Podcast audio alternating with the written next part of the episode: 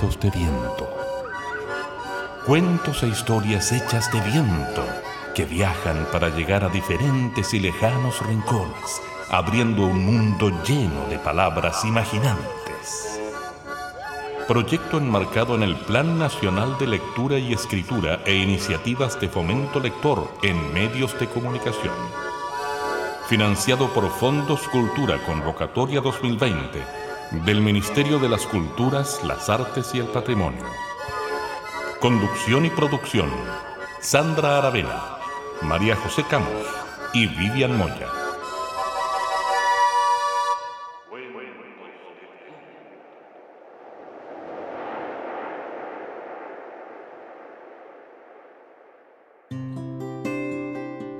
Caín y Abel, los primeros hermanos que cuenta la leyenda religiosa se pelearon, incluso uno fue capaz de matar al otro. Incluso, más ahora, más adelante, podemos mirar nuestras propias historias familiares y vamos a encontrar secretos, líos, conflictos y sanaciones también. ¿Qué pasa en el seno de la familia que es fuente de tantas novelas, tantas historias y tanto, tanto que aún nos queda por contar? Es que es cierto, en la familia pareciera ser que las relaciones que no elegimos porque están dadas por un lazo sanguíneo y estas que, duran toda la vida y que nos permanecen, no solo las estamos construyendo en el presente, sino que también traemos cosas de, de los antiguos, de las antiguas, que se siguen reproduciendo una y otra vez.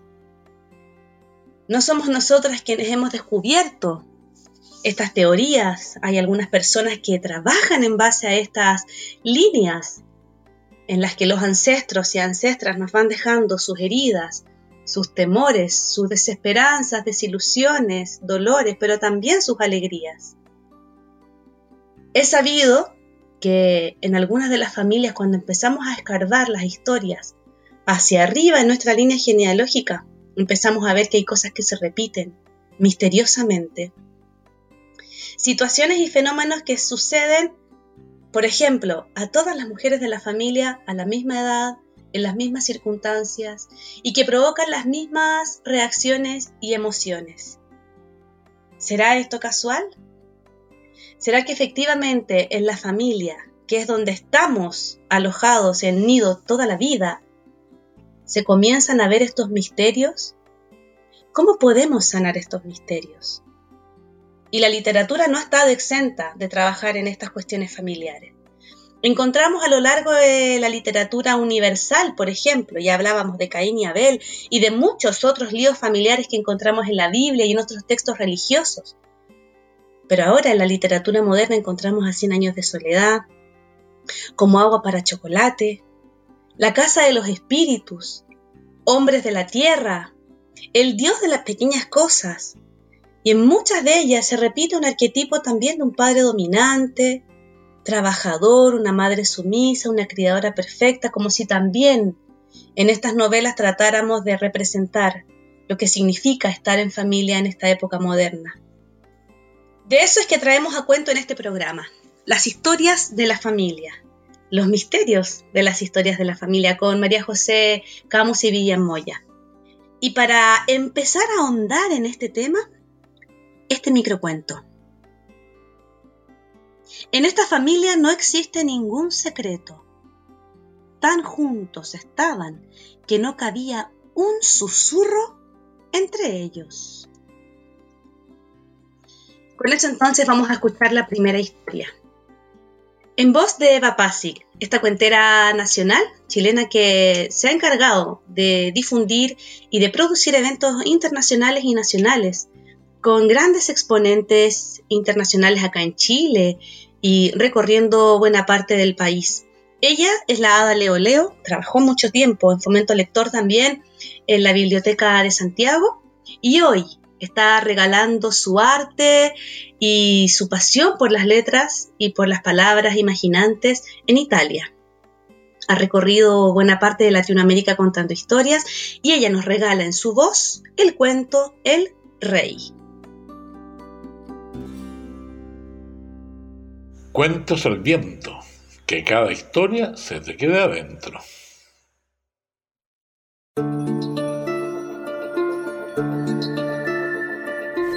El rey. Al tercer mes, la tía Elena preguntó a los niños y niñas a qué se dedicaban sus padres. Ellos respondieron, profesor, ingeniero, panadero, médico, soldado, taxista, aviador, empresario. Emma, con gran orgullo, dijo, mi papá es un rey, tía Elena. La tía ubicó su nombre en una lista y lo tachó con una cruz. Al cuarto mes, la tía Elena invitó a los niños y niñas a dibujar a sus padres. Emma dibujó un rey. Al quinto mes, la tía le solicitó crear una figurita en plasticina de lo que hacían sus padres. Y obviamente, Emma hizo un rey. Al sexto mes, la tía Elena interrogó a los niños y niñas. ¿Qué quieren ser cuando grandes? Emma dijo que nada, pues era una princesa por ser hija de un rey y las princesas no necesitaban hacer nada. Esa misma tarde, tía Elena escribió en la libreta de comunicaciones. Querido papito, espero que se encuentre muy bien. La presente tiene por motivo citarlo a nuestro jardín para mañana miércoles a las 11 a.m. Hablaremos del comportamiento de su hija Eva. Atentamente, tía Elena. Al otro día, el padre llegó atrasado al jardín de su hija, tocó a la puerta y entró corriendo vestido de rey. Junto a él, el principito, el zorro y la rosa. Disculpe, disculpe, tía Elena, mi atraso. Lo que pasa es que estaba en función del principito y en la tarde tengo otra función. Pero no quería faltar y saber qué es lo que le pasaba a mi hija Emma. Dígame, dígame, profesora, ¿qué necesitaba hablar conmigo? La educadora, con mucha sorpresa y emoción, le dijo, solo quería decirle que Emma tiene mucha imaginación y es una niñita de muy buen corazón.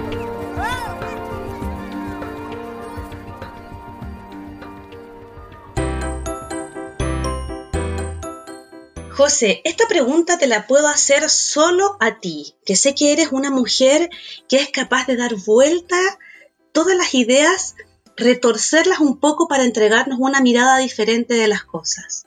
¿Qué es la familia? Me gustó eso de retorcer. Em, es una gran pregunta, lo primero que puedo decir. Y, la primera palabra que se me viene a, la cabeza con, la pregunta es diversidad. Y, he agarrado yo como una, suerte de, de cosa buena de que cuando quiero saber qué es algo tengo un, libro de cabecera, que lo hemos compartido en algún momento, eh, porque creo que tiene mucha sabiduría ese libro, y es el libro de la Casa Las Estrellas, de Javier Naranjo, este colombiano profesor eh, que dirige una biblioteca y un centro cultural que se llama Laboratorio del Espíritu. ¿Se acuerdan de ese libro? Eh, él rescató todas esas palabras y esas definiciones que hacen los niños y las niñas. Y me gusta rescatarlo porque cuando uno está como aprendiendo el mundo y, mirándolo, eh, experimentándolo, investigándolo, con, esas primeras miradas, las definiciones son más, son más espontáneas, ¿no? Entonces lo tengo ahí como libro de cabecera. Y, miré, miré qué decían los niños con respecto a, qué era la familia. Y dicen algo así como que, dicen, la familia es un lugar donde hay mucha discusión y se quieren. Ese fue Alejandra, de, de 10 añitos. Hay otra que me gustó mucho que dice, es una reunión de toda la vida. Eso dice Jorge, de 8 años. Y esta que hace David Yen, de 4 años, dice, uno tener hermanos, uno tener un padre, uno tener un animal, una vaca y un caballo. me gustó mucho esa porque efectivamente eh, hay muchos casos en que la diversidad, claro, tiene que ver también con, eh, con animales, con, humanos. Es muy bonita esa descripción porque efectivamente es amplia y diversa nuestra concepción de lo que es una familia. Hay otra que dice, es uno dormirse, reunirse, Leonardo de 5 años. Y hay otra que me gustó mucho que dice Julio de 7 años, dice, la familia es fea. me gusta esa definición porque sí, efectivamente a veces la familia es lo más, más, más calentito y a veces también se pone fría. Entonces eh, es bonita esa definición porque nos ayuda a sentir que nos pasa a todos. Y una última que me gusta mucho que dice Jorge, de cinco añitos, dice, la familia es la gente, toda, toda, toda, toda. que es como esta idea también de familia como humanidad, así como todos juntos. Así que me encanta, Sandra, responderte desde, desde, esta mirada de los niños y las niñas acerca de lo que es una familia, porque es una mirada que, que sí o sí conlleva esta diversidad, estas distintas formas de, de pensar en qué es una familia. ¿Y les puedo regalar otro microcuento? Por favor. Dice así. Dice, esta familia guardó tan bien su propio secreto que nunca fue capaz de encontrarse. ¡Wow! ¡Qué poderoso! ¡Qué poderoso! A propósito de microcuentos, y para continuar este programa, les voy a regalar otro microcuento tiene que ver precisamente con esta información que guardamos de nuestros ancestros y ancestras. Ella, siguiendo perfectamente el consejo que le había dado su madre tantas veces, cuando conoció al hombre de su vida, bajó la mirada, porque así había que hacerlo. El problema es que cuando la levantó, él ya no estaba ahí. Y vamos a escuchar la música. Eh, hoy tenemos a una invitada especial, una mujer que no solo es música, sino que además es una mujer que ha dedicado su vida a hacer del arte una lucha por un país y un mundo mejor. Ella es Ana Tijoux y vamos a escuchar la canción Creo en ti.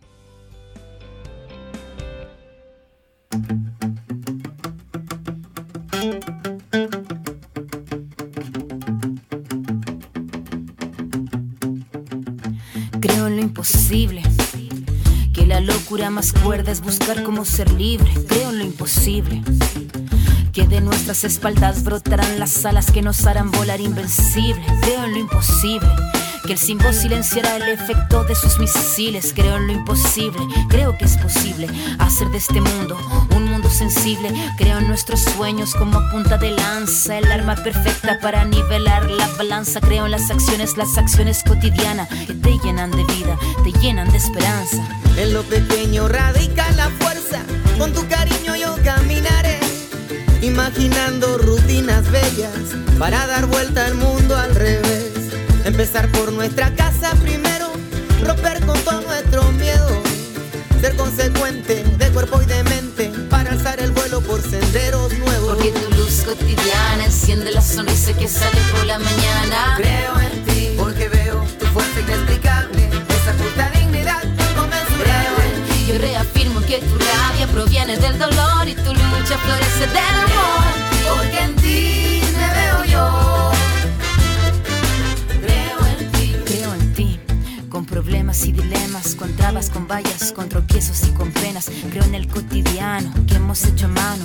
con el paso de lo que caminamos. Nadie muestra su careta, sonrisas y moriquetas solo esconden la verdad, desarticulando la micropolítica de la vida personal.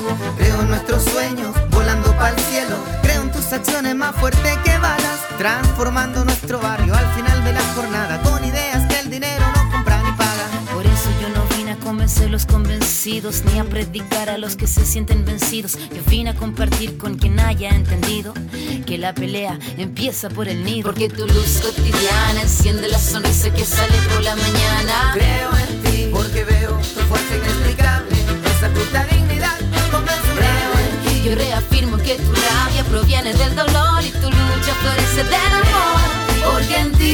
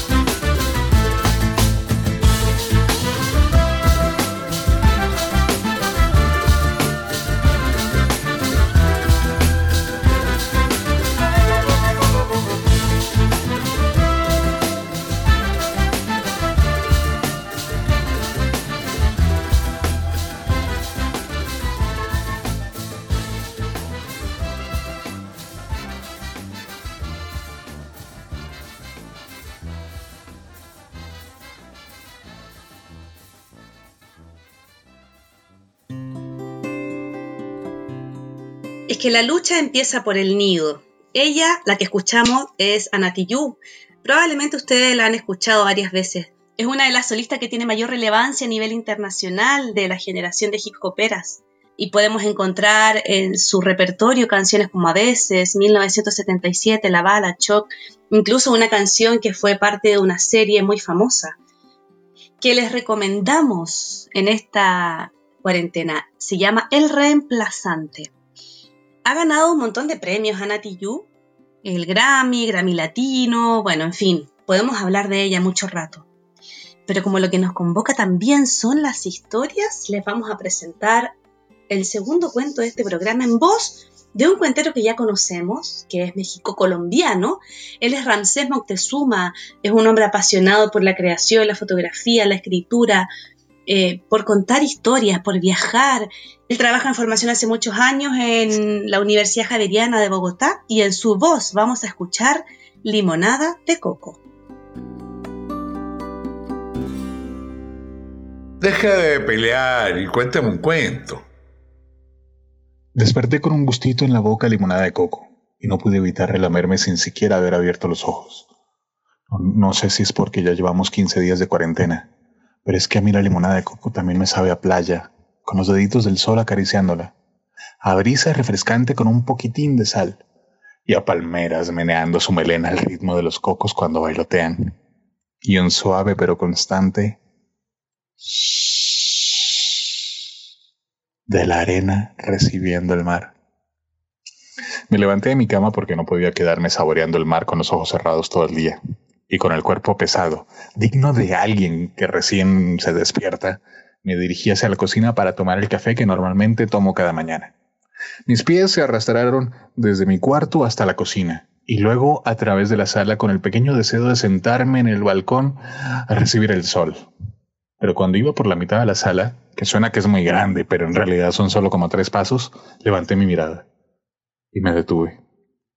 De frente a la puerta de vidrio que me separa del balcón, con el café calentito en las manos, vi la ciudad donde vivo y una tristeza enorme comenzó a inundar mi corazón. El clima siempre cambia en todas las ciudades del mundo, pero en donde vivo casi todas las estaciones del año ocurren en un mismo día. Lo extraño es que a veces la ciudad se queda como varada, ¿no? Como estancada en una u otra estación por algún tiempo. Y desafortunadamente esta mañana la ciudad parecía que se encontraba varada en pleno invierno. Fría, gris y lluviosa. Adentro de mi casa tenía la impresión de que estábamos también estancados en un invierno de ánimos decaídos, con tantos días de encierro. La cuarentena nos cambiará a todos, de eso estoy seguro, pero me da miedo que nos gane el miedo y ya no seamos las, más las alegres personas del trópico que siempre hemos sido. El sol nos sirve de alimento, pero aun cuando el sol sale, nosotros ya no podemos. En medio de mi sala estaba rodeado de un tsunami de paredes, en el que todos ahora naufragamos, y terminé empujándome a mí mismo hacia afuera. Alcancé a abrir la puerta de vidrio del balcón como si fuera una escotilla. Afuera seguía lloviendo, pero ¿qué más daba? Era una lluvia más ligera y refrescante que la que caía en mi sala. Al abrir la puerta escuché un pequeño chillido que en cualquier otro momento no me hubiera importado. Es más, normalmente ni siquiera lo hubiera notado. Pero ahora, en medio de esta cuarentena, nos hemos vuelto mucho más atentos a los pequeños detalles, quisquillosos. Así que volteé a mirar con desaprobación hacia la bisagra de la puerta y en ese justo momento, mientras arrugaba mi nariz y pensaba, hmm, si yo fuera aceite, ¿dónde estaría? Una diminuta brisa me golpeó la cara. La brisa era pequeñita, pero decidida. A lo mejor porque había viajado cientos de kilómetros buscándome de ventana en ventana y de puerta en puerta hasta encontrarme. Era más que obvio que después de ese esfuerzo no iba a permitir que me distrajera por una simple bisagra. El golpe fue contundente. En un solo momentito me di cuenta que esa diminuta brisa venía envuelta de una pequeña melena de palmera. Tenía unos brillitos de sol en los ojos y una pizca de sal y un susurro de mar. Respiré despacito para que la diminuta brisa no se acabara de golpe, y con los ojos cerrados me descubrí de nuevo con seis años en la playa, Sobre mí caía ya no lluvia, sino un salpicar de las olas que aterrizaban en plancha sobre la arena. Mis hermanos estaban ese día conmigo. La verdad es que a simple vista no parecemos hermanos. Yo soy morenito, pero mucho más cuando llevo varios días bajo el sol. Pelo negro y liso y unos dientes grandes para hacer más grande mi sonrisa. Mientras que mis hermanos son de dientes pequeños y sonrisas sutiles, de esas que casi no se ven. Ambos tienen el pelo rubio y ondulado, y la piel blanquita, aunque cuando llevan varios días bajo el sol se les ve más rojitos. Si hay algo que compartimos los tres, son los ojos color miel oscura, grandes, llenos de sorpresa. Mi hermanito mayor por dos años y por ende mucho más responsable estaba a la sombra de un gran paraguas que más parecía como un champiñón gigante. Mis papás lo habían alquilado ese día para protegernos del sol y al lado de mi hermano estaba mi hermanita menor, de algunos meses de nacida, recostada sobre una toalla. Ambos sudaban muchísimo. Respiraban con la boca abierta y sonreían con agrado cada vez que una brisa les llegaba. Yo, en cambio, corría por la arena. Me tumbaba de panza y rodaba hasta el mar para luego salir resoplando y escupiendo agua salada. Mi mamá salió en un momento del paraguas champiñón gigante y me llamó a gritos. Yo pues, salí del mar lleno de arena y brillando con las pequeñas perlas de agua salada que a veces se le quedan a uno pegando, pegándose, ¿no? Como que viviendo en, la piel, en mi morena piel. Sentía que nos habíamos mudado a ese pedacito de playa y que ahora vivíamos entre la arena, la brisa y las olas. Y me encantaba. Llegué corriendo con la esperanza de recibir algo, porque todos los niños cuando nos llaman siempre esperamos regalos al llegar. Y efectivamente había regalo. Mi papá había comprado limonadas de coco para todos. Era la primera vez que yo tomaba una y tenía un gustito ácido y a la vez refrescante. La mezcla de limón y coco era precisamente lo que yo sentía por estar en el mar. Libertad en forma de jugo. Mis hermanos seguían huyéndole al calor mientras que yo bebía con alegría intensa, desmedida, mi limonadita de coco, tumbado en la arena. Escuchaba el crujir de los hielos derretirse por el calorcito del sol en la playa. Yo tengo la teoría de que cuando mis papás estaban haciendo a mis hermanos, estaban pensando en tener una familia de cuento de hadas, ¿no? Por eso mis hermanos salieron así, rubios, blanquitos, como de portada de revista. Pero cuando me estaban haciendo a mí, estoy seguro que ambos pensaban en las palmeras moviendo la melena y el constante susurrar del mar sobre la arena. Por eso yo salí así quemadito por el sol, por el sol de sus corazones la brisa del mar en los pies y un gustito mmm, a limonada de coco en los labios. El sonido de un carro me devolvió al balcón en un piso 10 de una ciudad. La lluvia había dejado de caer y volví a sentir el frío en mi piel. No quería perder el recuerdo de la playa. Así que ahí sentado en el balcón, volví a respirar otro poquito de diminuta brisa. Ahora no estaba sentado en el balcón, estaba sentado en la arena tomando lo último que me quedaba de limonada de coco. O era otra limonada de coco. Bueno, ya, ya no sé qué limonada era, pero estaba allí tomando. Sí que podía recordar el mar haciéndome cosquillitos en la planta de los pies y a mi mamá llenándome todo el cuerpo de bloqueador solar.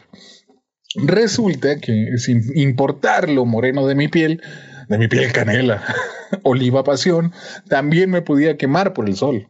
Pero yo no estaba pensando en si me quemaba o no. Yo lo que quería era que mi mamá terminara pronto para salir corriendo a meterme a chapucear entre las olas. Cerraba los ojos y me quedaba disfrutando el masaje que mi mamá me hacía mientras me esparcía el bloqueador. Era como si amasara todo mi gordito cuerpo entre sonrisas y mimos. Mi mamá es brava, pero amorosa, justo como esta diminuta brisa, pequeñita, pero decidida. Y más pequeñita cuando di otro respiro Volví a la playa en medio del atardecer enrojecido. Mi mamá asomaba su cabeza de nuevo, fuera del champiñón gigante, y me llamaba. Mis hermanos jugaban ya afuera en la arena haciendo castillos. Bueno, mi hermanita arrojaba arena sobre los castillos que hacía mi hermano. Así que yo salí del mar cubierto de arena, espuma y gordito de alegría de playa y con una sonrisa gigante, como una palmera, llegué al champiñón paraguas, esperando otra limonada de coco. Pero mi mamá, sin decirme nada, me abrazó con una toalla y me empezó a secar rápidamente. Yo la veía sin entender. Entonces me dijo al oído mientras me abrazaba, ya nos tenemos que ir, esta tarde. Para mí fue como un balde de agua fría. Hasta ese momento no había caído en cuenta que en realidad no vivíamos ahí. De hecho, ya tenía amigos que me esperaban en la playa para seguir jugando. Uno de ellos inclusive me había dicho que al otro día jugarían fútbol y que si quería jugar con ellos estaba invitado. Mientras yo hablaba de todo esto, mi mamá sonreía, y cuando acabé, la miré con los ojos encharcados en lágrimas de mar. Ella rápidamente me abrazó de nuevo y al oído me dijo, No te preocupes, volveremos. Fue lo último que alcancé a respirar de la diminuta brisa, la indescriptible sensación en el corazón de que volveríamos. Abrí los ojos. Estaban encharcados en lágrimas de mar, y me encontré de nuevo en la fría, lluviosa y gris ciudad. Apoyado en la baranda del balcón, esta vez me fijo en los detalles que valen la pena. Un flaco rayo de sol que esquiva las nubes para caer sobre mí y sentir el calorcito como cuando mi mamá me amasaba el cuerpo en la playa mientras me echaba bloqueador. Entre los pocos carros que bajan por la calle zigzaguea el susurro de un oleaje perdido del mar. Cierro los ojos para ver a mi hermanita arrugando la cara mientras probaba por primera vez la limonada de coco. Y a mi hermano sonriendo enrojecido mientras juntos hacíamos un castillo de arena. Recuerdo también los ojos gigantes de mi papá mientras veíamos cangrejos avanzar en la arena, de ladito, cuando ya era de noche y descubrí que los ojos gigantes, llenos de miel oscura y de sorpresa, los heredamos de él. Y la ilimitada esperanza la heredamos de ella. Porque ahora soy yo quien te dice el oído del que quiera escuchar. No te preocupes, volveremos. La familia finalmente termina siendo nicho de creaciones y de ficción. A veces la realidad supera a la fantasía y a veces la ficción supera a la realidad. Vivi, ¿qué podemos esperar de la familia? De la familia en realidad se esperan muchas cosas, tal vez demasiadas cosas. Se supone que es una red de gratuidad permanente, nutricia, consoladora, acogedora. Pero la familia no tiene tiempo para hacer estas cosas. Los padres se levantan temprano, viajan muchas horas, van a trabajar, vuelven tarde, los niños están en sus espacios propios de niño, colegios, instituciones, organizaciones, van, vuelven, tienen tareas, en fin. Y esto se los comento porque es fácil que un miembro de la familia tenga un rompimiento. Y un rompimiento de cualquier miembro de la familia significa un rompimiento en toda la forma de la estructura familiar. O sea, no hay ninguno que quede indemne después de eso. Y por tanto, cuando todos queremos tener una cierta incondicionalidad gratis en el grupo que habitamos, tenemos que trabajar en ello. Y para nosotros ha sido, pero de mucho, mucha satisfacción ver que estos ratitos de cuento, por ejemplo, en que se junta la familia, en que se instituye eh, la, hora del cuento, en que tienen un propósito común, un espacio calentito para escuchar, para conversar, etc. Todo eso nutre esto que llamamos del espacio gratuito y contenido. Y como la vida del otro te lo trae gratis, es ahí donde hay que poner el empeño. Hay que organizarse cosas, hay que prever situaciones, así como uno compra para la familia alimentos o como uno manda colación para los que salen afuera, también hay que mandar estas cositas y darse los tiempos porque no llegan solos. Y pensando en esto, fue que me encontré con un cuentito de una chicuelita de sexto básico apenas que se llama Angélica Robles y que ella lo tituló La familia unida en que cuenta que había una familia muy, pero muy unida. Jugaban juntos, comían juntos. Hasta que Andrés, que tenía solo ocho años, se enojó. Se enojó, pero tanto porque le quitaron una pelota. Que tiró todo por allá, tiró la pelota. Fue terrible. Y todos se lo quedaron mirando espantados. Pero ese día Andrés estaba de cumpleaños. Lo curioso es que los padres igual le dieron sus regalos de cumpleaños. Entonces los demás hermanos, después que Andrés se había ido, le preguntaron, pero ¿por qué ustedes hacen eso si él no se lo merecía? Y los padres miraron medio incrédulos, hasta que uno de los hermanos dijo, sí, sí, ya entendimos, ya, ya, ya entendimos. Que lo importante no es no pelear, lo importante es no separarse peleados, ¿no es cierto? Díganme si no es extraordinario. Sexto básico, con esa comprensión de lo que son las estructuras familiares. y de cómo uno tiene que invertir en afecto. Bueno, eso es lo que yo les comentaría en este minuto, que es lo que me sale como más sentido. Qué sabiduría tan simple podemos encontrar en los niños y niñas. Seguimos repitiendo la idea de nuestro programa anterior. Muchas gracias, Vivi, por ese regalo. Y les queremos regalar a ustedes otro cuentito, el tercer cuento de este, que en el fondo es tercero y harto más, porque hemos contado un montón de microcuentos entre medio. Pero el tercer cuento oficial de este programa se llama El gato montés, que es un cuento de nunca acabar, que fue recopilado por Ramón Laval y que hoy nos los regala Fanny Fregni, una histórica cuentacuentos que es su proyecto de narración y juglaría. Ella es actriz y narradora oral desde 2001 y dirige también hace 12 años la compañía de teatro histórico La Chupilca. Ambos proyectos van al rescate de historias y de cuentos devolviendo a la memoria los relatos olvidados. Vamos a escuchar esta historia en voz de Fanny. Cuentos de viento, que cada historia te habite dentro. Este es el cuento del gato montés, para saber y contar, y contar para saber, esteras y esteritas para secar peritas, esteras y esterones para secar orejones. No le eche tanta cháchara, porque la vieja es lacha, ni se la deje de echar, porque de todo ha de llevar. Pan y queso, pa' los tontos lesos, pan y harina, pa' las monjas capuchinas, pan y pan, pa' las monjas de San Juan. Este era un gato montés, que tenía la cabeza de trapo y el potito al revés. ¿Quieres que te lo cuente otra vez? Este es el cuento del gato montés, para saber y contar y contar para saber. Esteras y esteritas para secar peritas, esteras y esterones para secar orejones. No le eche tanta cháchara porque la vieja es lacha, ni se la deje de echar porque de todo ha de llevar.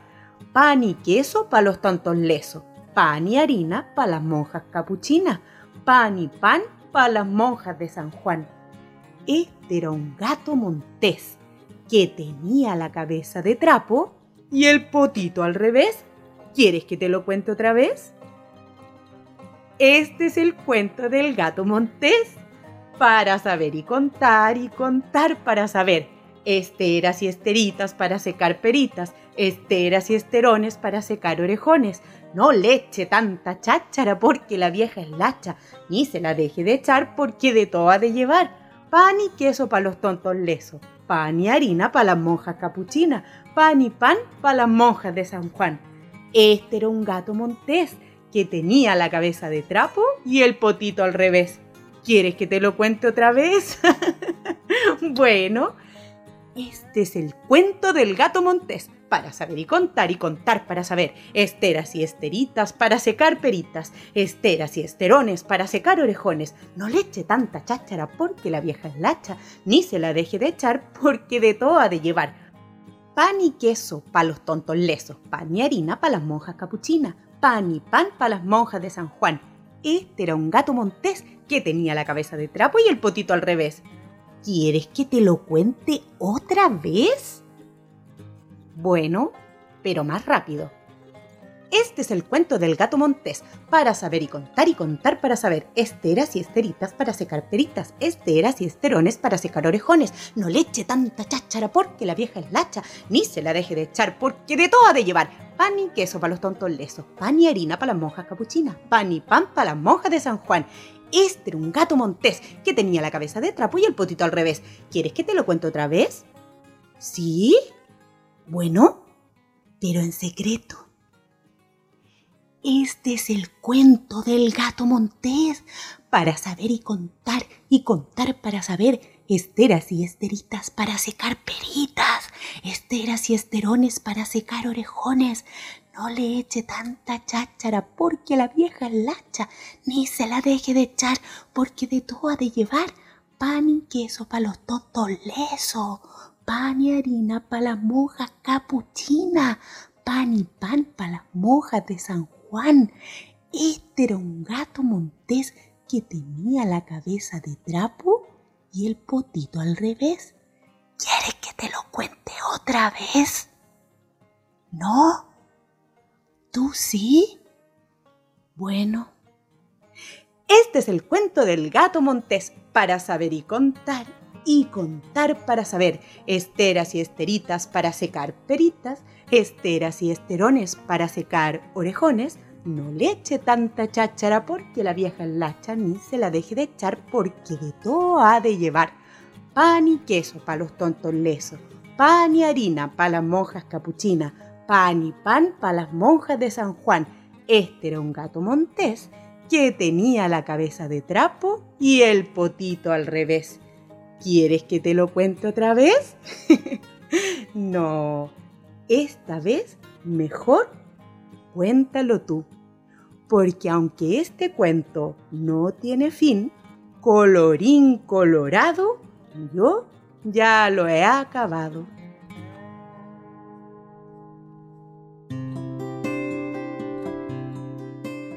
Y entonces así comenzamos a despedirnos. Vivi. Un gusto estar con ustedes. Nos vemos el otro viernes. José. Disfruten muchísimo nuestros programas y sigan escuchándolos cuantas veces quieran. Nos vemos. Y nos escuchamos, ya saben, en nuestras redes sociales y puntos de encuentro digitales. Estamos en fanpage de Facebook y canal de YouTube como Cuentos de Viento y lo mismo en Spotify, SoundCloud e Evox.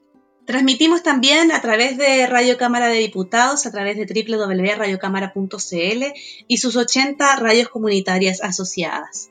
Mándenos, por favor, sus aportes a este programa, sus historias, sus cuentos, sus reflexiones, sus ganas. Estamos recibiendo ávidas todo lo que ustedes nos envían y estamos acomodándolo para que cada cosa, cada palabrita que nos mandan sea parte fundamental de este programa. Gracias José, gracias Vivian, gracias Nelson Gorot por la técnica y edición de este programa, pero fundamentalmente gracias a ustedes.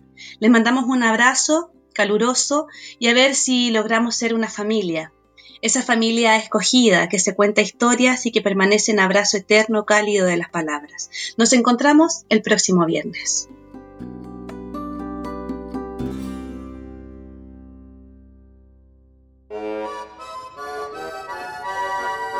Gracias por acompañarnos en este viaje lleno de historias y palabras. Esperamos que los cuentos de viento encuentren las rutas precisas para poder llegar a ti y así abrir un mundo lleno de palabras mágicas e imaginantes. Juntémonos esta y todas las semanas en alguno de nuestros puntos de encuentro digitales. Cuentos de viento que cada historia se te quede adentro, que cada historia te habite dentro.